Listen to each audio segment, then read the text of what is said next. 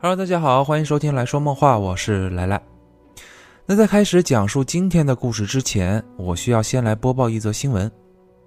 二零一七年九月十一日晚二十三点三十七分，在我国台湾省高雄市国道一号往北三百四十八公里处的冈山交道附近，一辆载有十六名乘客、车牌号为七二零杠 FP 的阿罗哈客运大巴车，因避让前方小轿车导致失速。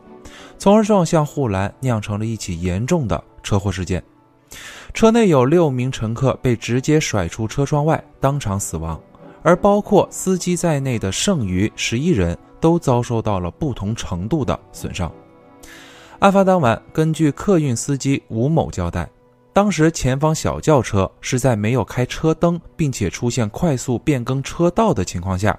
以至于自己没能看清与前方车辆的车距，才造成了本次车祸。而等九月十三号的夜间，检方公布，司机并没有酒驾，并且在开车前，司机已经休息长达十九个小时以上，也排除了疲劳驾驶。不过，当检方查询行车记录仪时，就发现事实与司机吴某描述的差距有很大。通过案发前一分钟的车外记录显示。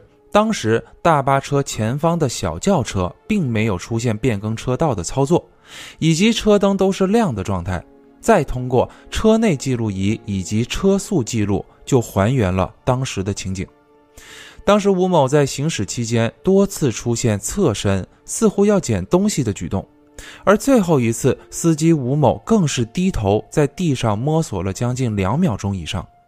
而等他抬头后，就发现与前车距离不足五米，于是立即刹车，并向左猛打方向盘，就撞向了一侧的护栏。在事发前一分钟，肇事车辆车速曾高达每小时一百二十公里，而等发生车祸期间，大巴车的车速也在一百零二公里左右。当地桥头地检署工作人员称，吴某在案发当天交代的与事实严重不符。司机本人在看完行车记录仪画面后，也对整个结果表示没有任何意见。他即将要面临两年以上的判决。此前，阿罗哈客运负责人表示，会先行支付罹难者家属十万元新台币慰问金，再处理死亡赔偿给付，也会给每位受伤乘客两千元新台币慰问金，并负责后续的医疗费用。九月十四号。阿罗哈客运再次在网站上发布道歉声明，并表示无论肇事司机是否说谎，公司都将承担起所有的责任。那么，以上就是针对二零一七年九月十一日发生的阿罗哈客运车祸事件的描述，也是从这里开始就开启了今天咱们要讲的故事，那就是阿罗哈客运鬼手事件。故事是发生在这起严重车祸案的前一周，也就是二零一七年九月四号这天的傍晚。故事主人公朱某是因为要去找朋友玩，于是就孤身一人搭上了一辆从高雄前往台北的阿罗哈客运大巴车。这趟线路是长途路线，整体车程差不多是在四小时五十分左右。而等他上车后，就发现今天的大巴车与以往的都截然不同。那是因为啊，目前车上除了司机之外，竟然一个乘客都没有。这种情况那是相当反常的，因为平时六点多这趟车正是人多的时候，那怎么今天这班车却没有人呢？不过看到这里的朱某虽然是有些诧异，不过也不至于说感觉到有多离奇，反而是让他感觉到高兴。哎，这难道就是传说中的包车体验吗？等他找了一个距离司机不足一米的位置坐下来后，车辆也就缓缓启动了。起初一切都还算正常，然而就在大巴车刚进入到高雄段国道后，朱某就感觉到有些不对劲了。那是哪儿不对劲了呢？那就是声音。他总感觉能听到从车后排的位置中传来那种调节座椅的声音，就是那种咔咔声。啊，说实话，这种声音对于只要坐过一次长途客运车的人来说，基本上都不陌生，就是那种齿轮与齿轮之间摩擦所发出来的声响。可就目前这个情况来看，车上只有两个人，首先，司机不可能边开车还来回调节座椅，而朱某他本人也没有调节过，那这就奇了怪了。他当时啊就觉得这可能是后排某张椅子老化了松动才形成的声音，虽然他也知道那完全就是两种截然不同的声响，可这又能怎么办呢？难道要认为是阿飘吗？所以他自己啊也就只能强行的合理化去解释了。又过了一会儿。随着天色逐渐暗去，车顶的灯也都亮了起来。朱某借着亮光又往后望了望，可还是发现确实一个人都没有。可就是能时不时的听到那种调节座椅的声音。就在朱某还在想着这到底是怎么一回事儿的时候，突然他的手机就响了起来。打开一看，是朋友发来的简讯，就说啊，兄弟到哪儿了？已经坐上车了吗？什么时候到啊？哎，你别忘了啊，明天咱们的行程。这种熟悉的交谈让朱某也算是转移了注意力，他把刚刚那个声音就当做是听错了啊，也没再去理会。于是他就与朋友交谈了起来。他说啊，哦，我快到了，再有三个多小时吧。不一会儿，朋友那边就说，三个多小时还叫快，累死你小子，你熬着吧，等快到了和我说一声。之后朱某就和朋友说。累，哼，怎么可能？我和你讲，我现在整个人完全横躺在椅子上都没问题，整辆车除了司机大哥就只有我一个人，你说爽不爽？很快，朋友那边就回复道，就说啊，你就吹吧，这个时段怎么可能就你一个人啊？你把整辆车给包下来了？朱某在看到朋友质疑的时候，他还笑了笑，就回复道，哼，你等着，我拍给你看吧。我还真就是把这辆车给包了下来。说完，他就拿出相机，对着车后排拍了一张空车的照片。可也就是因为这张照片，才形成了这起灵异事件。这里我需要先介绍一下，朱某当时并不是用手机拍摄的，他本人啊喜欢这个摄影，算是个半职业的摄影师了。而且这次他是去找朋友玩，所以也是随身带着相机。此时他是用相机拍的照片，等拍完后，他查看了一下，发现没问题，他就传送到手机上，哎，打算给朋友发过去，来证明确实是空车。可就在传送到手机上，正准备给朋友发过去的时候，他就发现不对劲了。哪儿不对劲呢？那就是等传送到手机后，屏幕也大了，才让他看清楚，在这张照片最后排的方向。有一只白色透明并且很长的手臂出现在了车顶的位置，这一下就让朱某愣住了，这完全就是见了鬼了。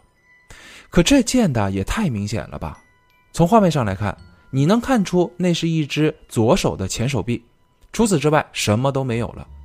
如果联想的话，就感觉像是有一个人趴在了车顶上，之后左手是穿过车顶伸出来了一样。平时朱某也是看一些灵异方面的故事的啊，他不算是爱好，不过呢，他也看过灵异方面的综艺节目，比如说《最恐印象》，那里面虽然他也知道大部分都是假的照片、假的视频，可现在他自己拍摄的这张照片，完全就和节目里出现的那种白色幽灵的颜色一模一样。恐慌，全身发麻，思绪混乱，无法集中。这些感受一时间全部都出现了，而更为要命的是，就在朱某不知所措的时候，他突然又听到了另一种更加诡异的声音，那就是叹息声。这并不是隐约听到的，而是非常清晰，听到了好几次的叹息声，能听出那是一个女人发出来的声音。可正如我前面介绍过，此时车上就只有朱某和司机大哥两个男人。那从一开始出现的那种调节座椅的声音，再到拍摄到鬼手，以及现在这种莫名其妙的女人叹息声，这根本就无法再让他去合理化解释，再怎么都强行解释不通了。朱某回想当时的感受啊，那就是他说啊，自己当时有那么一瞬间都害怕的想要哭出来了，可是他硬是给忍住了，因为他害怕。他突然反常的恐慌举动会影响到司机开车。这小伙子这一点啊，确实做的是很到位啊。无论是坐任何交通工具，都千万不要去影响司机的情绪，避免车祸。可同时，朱某不敢哭出来的另一个想法则是，他害怕自己突然崩溃后，万一被后面的那些乘客注意到他是能看到或者是感知到鬼的，那阿飘们会不会就此缠上他了呢？他还说啊，他不知道那段时间到底是有多长还是有多短，总之自己就是一直不敢动，坐在椅子上。他把电影、电视剧里面看到的那些祈祷的方式都想了一遍，反正此时自己也尝试着闭着眼睛，开始心里默念着一些能让他自己安心的话。可刚闭上眼睛不久，那些声音就更近了，而且还隐约听到了后排好像有人在交谈的声音。可他根本就听不懂后面的那种交谈的声音都在说着什么。总之，这一忍就忍了三个多小时。这会儿真是度日如年呐，也真是千呼万唤。终于，大巴车是来到了台北客运站。等他起身的那一刻，他甚至都脚软的无法移动。他扶着椅子，吃力的走到司机旁边，二话没说就拿出刚刚自己拍摄到的那张灵异照片给司机大哥看，之后就说啊，这是我刚上车没多久那会儿对着后排拍摄的照片。而且我还一直有听到有调节座椅的声音和一个女人的叹息声，而且我还听到后排有人在小声交谈的声音。司机大哥，你们这个车是经常会出现这种情况吗？这会儿司机也是被问愣了，他就说啊，在刚刚途中他确实有听到调节座椅的声音，可他还以为是朱某一直在后面弄那个椅子呢，他还奇怪怎么就一个乘客今天还来回在玩这个椅子呢？不过，至于那个叹息声或者是交谈声，他倒是没有听见。之后，司机在看到照片后，也是被吓了一大跳。他说：“啊，这趟车他开了这么多年，也是第一次遇到这种情况。之前自己也在夜间开过空车，可是从来就没有听到过什么异响。”紧接着，司机就说：“呃，小兄弟啊，你经历这些事儿，我也感到很抱歉。可是，你可不可以别把这个事情说出去啊？”因为这确实会影响到我的生意，这样我把这些车票钱退给你，希望你能帮我保守这个秘密，你看行吗？我这每天也真是不容易，而且刚刚那些也未必就是灵异，对吧？哎呀，总之拜托拜托了。那朱某这会儿看到司机大哥这么一脸诚恳的表情，也觉得自己并没有遭受到什么实质性的伤害，所以也就答应了。司机大哥在听到后，也是一脸感恩戴德的，就对着朱某又是好一顿的千恩万谢。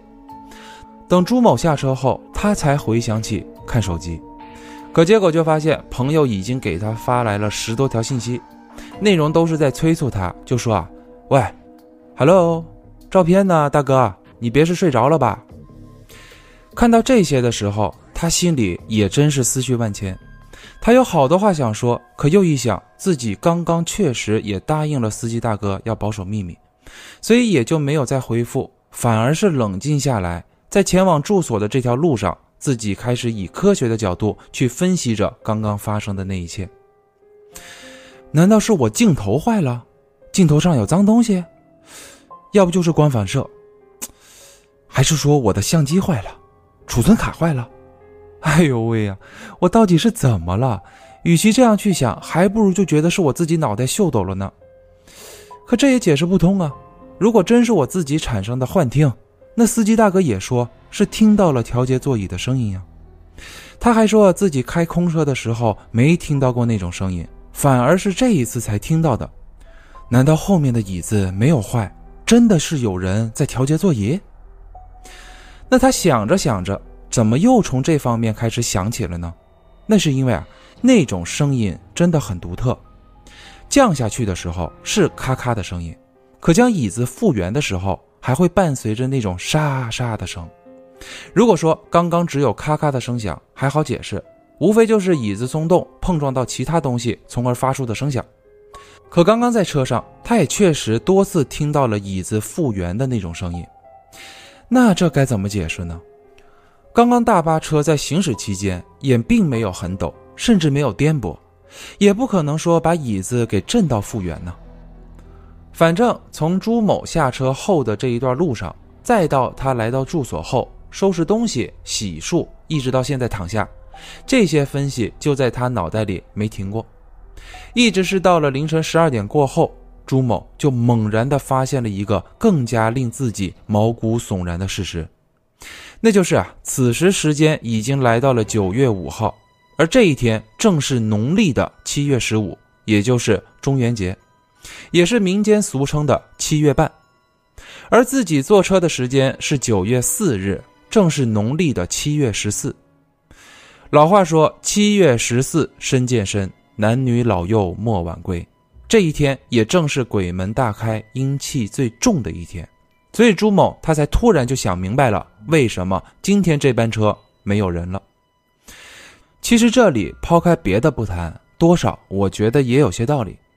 你就拿农历七月十四号这天来说。不管是在大城市还是小城市，总能在夜幕降临时期，在大街上或者是路口的位置，会看到很多烧纸的情景。因为都会在这一天去祭奠已故的亡者嘛，所以情绪都比较悲痛，也难免会有一些情绪较大的生者，在这种环境下，可能就比较容易发生冲突，再加上也更容易发生火情之类的事故。总之，在这一天也确实是尽量能早回家就早回家。逝者已去，生者已矣。我知道这句话说起来简单，可做起来却很难。可我们总要去面临生老病死，总会有亲朋好友离我们远去的那一天。好好活着，才能让亡者安息。所以烧纸也好，祭奠也罢，也算是生者一种心灵上的治愈了。可就拿烧纸来说，我小时候在南方啊，我记得那边都是用那种大红桶去烧的啊，也有用白桶的。等来到北方之后呢，我发现这边都是在地上画一个开口的圈儿，也有的地方是用那个盆儿的，反正各有各不同吧。只是希望啊，就是烧的时候都能注意安全。那话说回来，朱某在想到这一切之后，终于是坐不住了，这完全就超出了他能承受的范围。已经是六神无主了，他害怕自己会不会已经被阿飘给跟上了，于是他就一五一十的和朋友说起了刚刚发生的那一切，并且也把那张灵异照片发送了过去。那等朋友听完后，也终于是明白为什么先前朱某说拍照片之后就没下文了。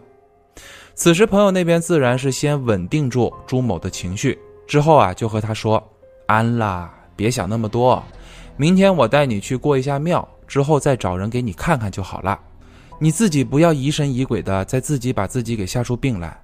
之后还说啊，我觉得你应该把这张照片公布出去，因为越多人看到，就越能将这种能量给冲淡。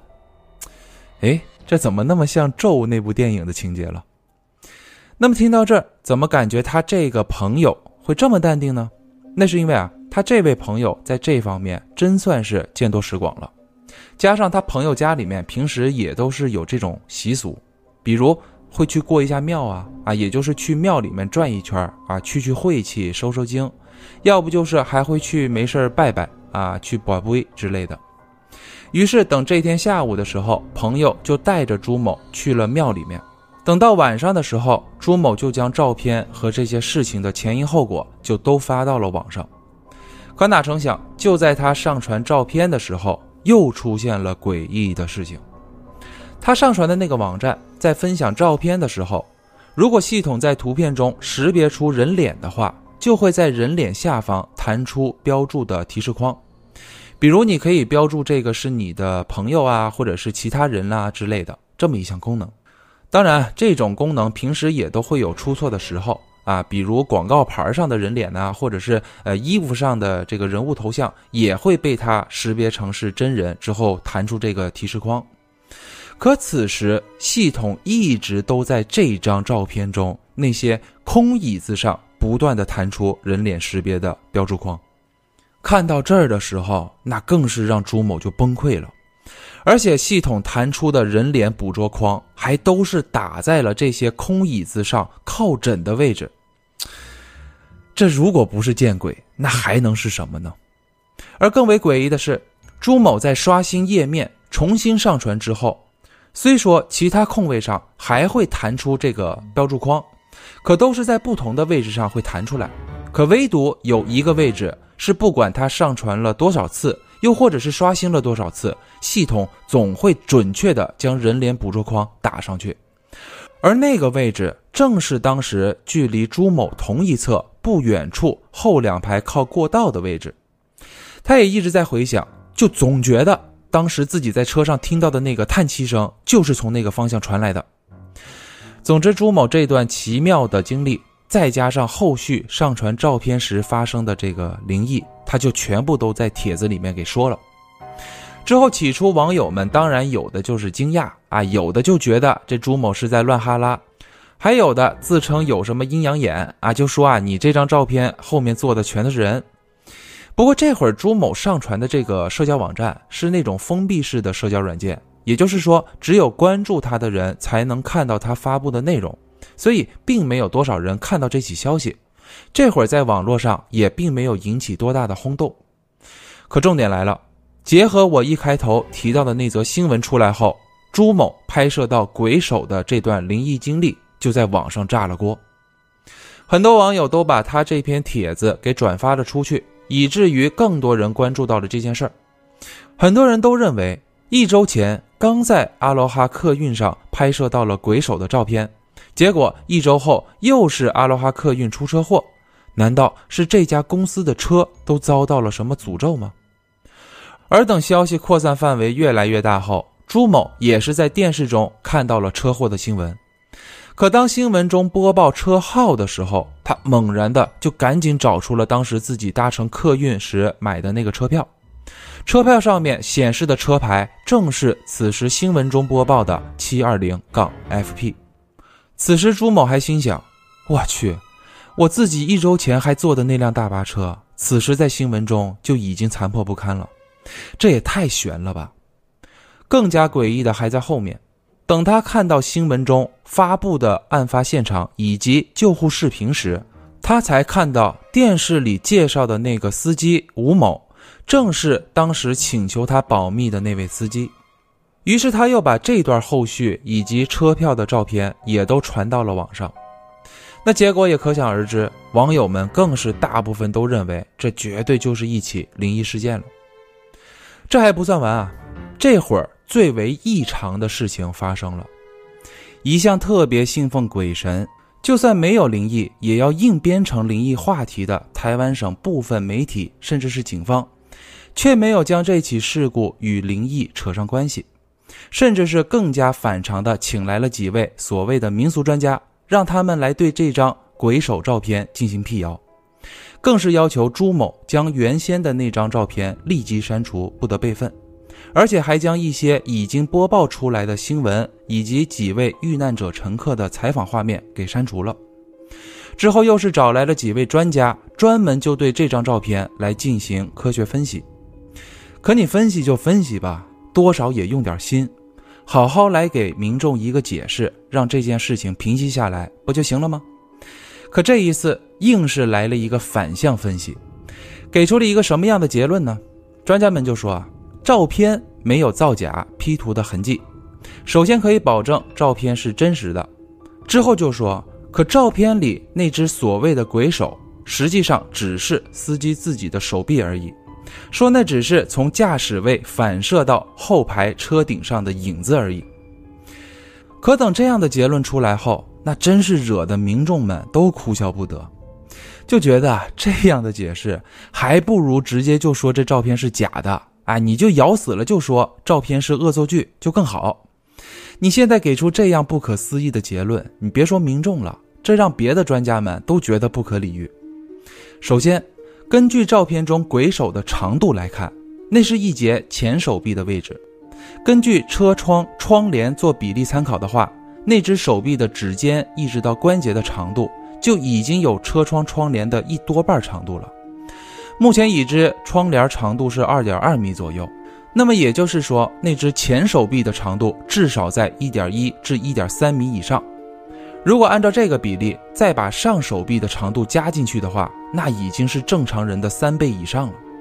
再加上左舵车是右手在内，可照片中出现的那只鬼手却是左手，这也完全说不通。专家给出这样的结论，显然没能让民众们买账。更是有网友对此质疑，就说啊，要求官方进行测试，看他们自己给出的这个结论是否能通过验证。可结果却不了了之了。简单来说，那就是专家们都闭口不提了。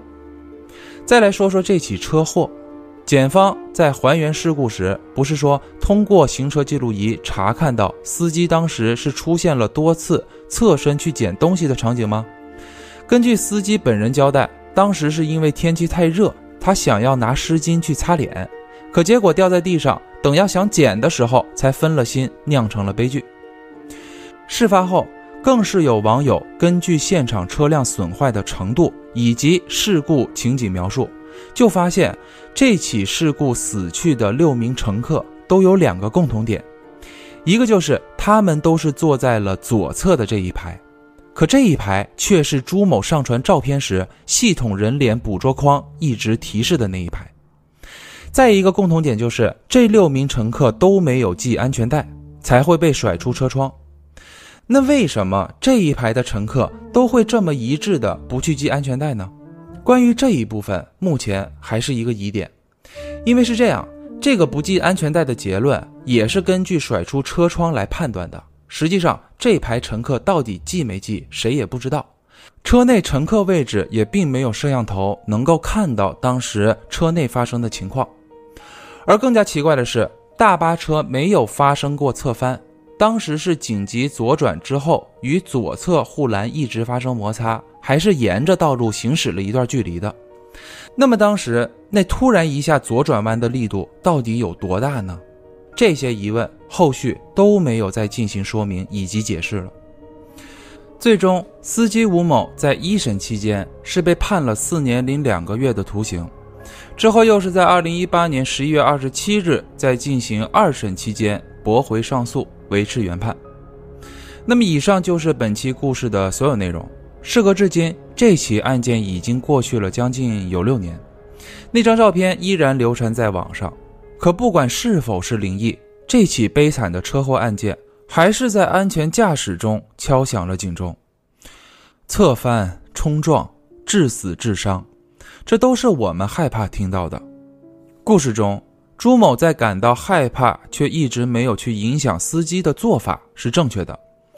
当然，我说的是他自己没有一惊一乍的去刺激司机情绪是对的。并不是说所有情况都不去告知司机，还是有很多情况是需要乘客与司机配合来应对突发情况，从而避免事故发生的事情。再有就是案件中司机的做法显然是极具危险的，别说两秒了，零点几秒那都是相当要命的。我们一直在强调不要醉驾、酒驾、毒驾、情绪化驾驶以及疲劳驾驶等等。就是为了让司机们都重视到注意力不集中的情况下，千万不能开车。你就别说这种情况了，有的人就算是精神饱满，行驶过程中突然飞过来一个塑料袋，都能把他吓得手忙脚乱。这样的事故也都存在，所以最重要的还是安全驾驶。而且不管是司机还是乘客，只要搭乘的交通工具上有安全带，就一定要系上。就这么说。